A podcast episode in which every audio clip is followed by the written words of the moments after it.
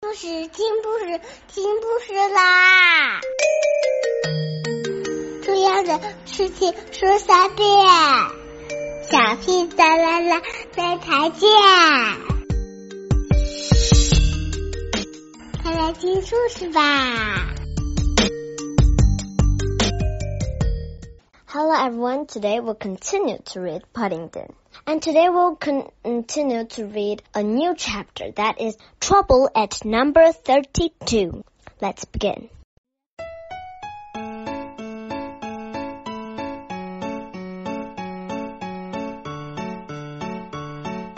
Hello everyone, today we'll continue to read Paddington. With that, she made Paddington sit by the fire while she hurried upstairs to fetch a thermometer. Paddington lay back in Mr. Brown's armchair with his eyes closed. He certainly felt very strange. He couldn't remember ever having felt like it before. One moment he seemed to be as cold as the snow outside. The next he felt as if he was on fire. He wasn't quite sure how long they lay there, but he vaguely remembered Mr. Mrs. Bird sticking something long and cold under his tongue, which he told him more, except that everyone started running around, preparing soup and filling hot water bottles and generally making sure his room was comfortable for him. Within a few minutes, everything was ready and the Browns all trooped upstairs to make sure he was properly tucked in bed.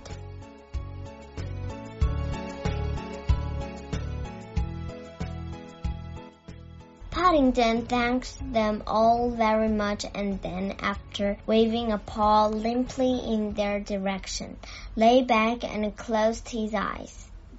He must be feeling bad, whispered Mrs. Bird.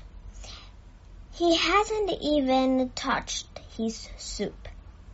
Gosh, said Jonathan miserably as he followed Judy down the stairs.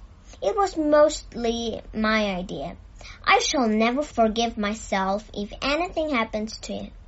It was my idea as well, said Judy comfortingly.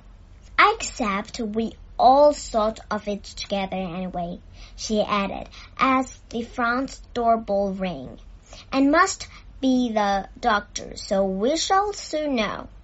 Dr. MacAndrew was a long time with Paddington and that when he came downstairs again, he looked very serious. Have we seen Doctor?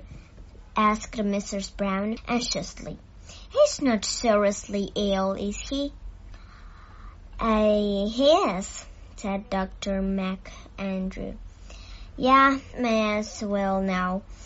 That young bear's very ill indeed playing in the snow when he's not used to it. No doubt. I've given him a wee drop of medicine to tide him over the night and I'll be almost for first thing in the morning.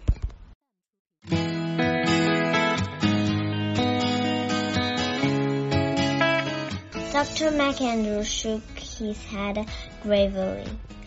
I would not care to give an opinion, he said. I would not care to give an opinion at all. With that, he bade them all good night and drove away. It was very, very sad party of Browns that went upstairs that evening, while they were getting ready for bed. Mrs. Bird quickly moved her things into Paddington's room so that she could keep an eye on him during night.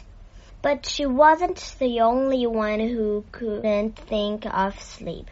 Several times the doctor to the door to Paddington's room gently opened and either Mr. and Mrs. Brown or Jonathan and Judy crept in to see how he was getting on. Somehow it didn't seem possible that anything could happen to Paddington. but every time they looked at Mrs. Bird, she just shook her head and went on with her sewing so that they couldn't see her face. The next day, the news of Paddington's illness quickly spread around the neighborhood, and by quickly spread around the neighborhood, and by lunchtime, there was a steady stream of callers asking after him.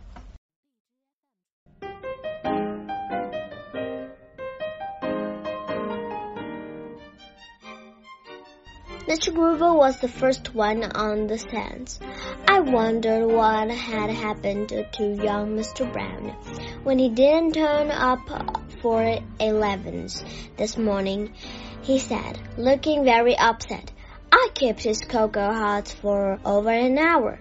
Mr. Gruber went away again, but returned shortly afterwards carrying a bunch of grapes and a large ba basket of fruit and of flour from the rest of the traders in Portobello Market. I'm afraid there isn't much about at his this time of the year, he said apologetically. But we've done the best we can. He paused at the door. I'm sure he'll be all right. Mr. Brown, he said, with so many people wanting him to get well. I'm sure he will. Mr. Gruber raised his head to Mrs. Brown and then began walking slowly in the direction of the park.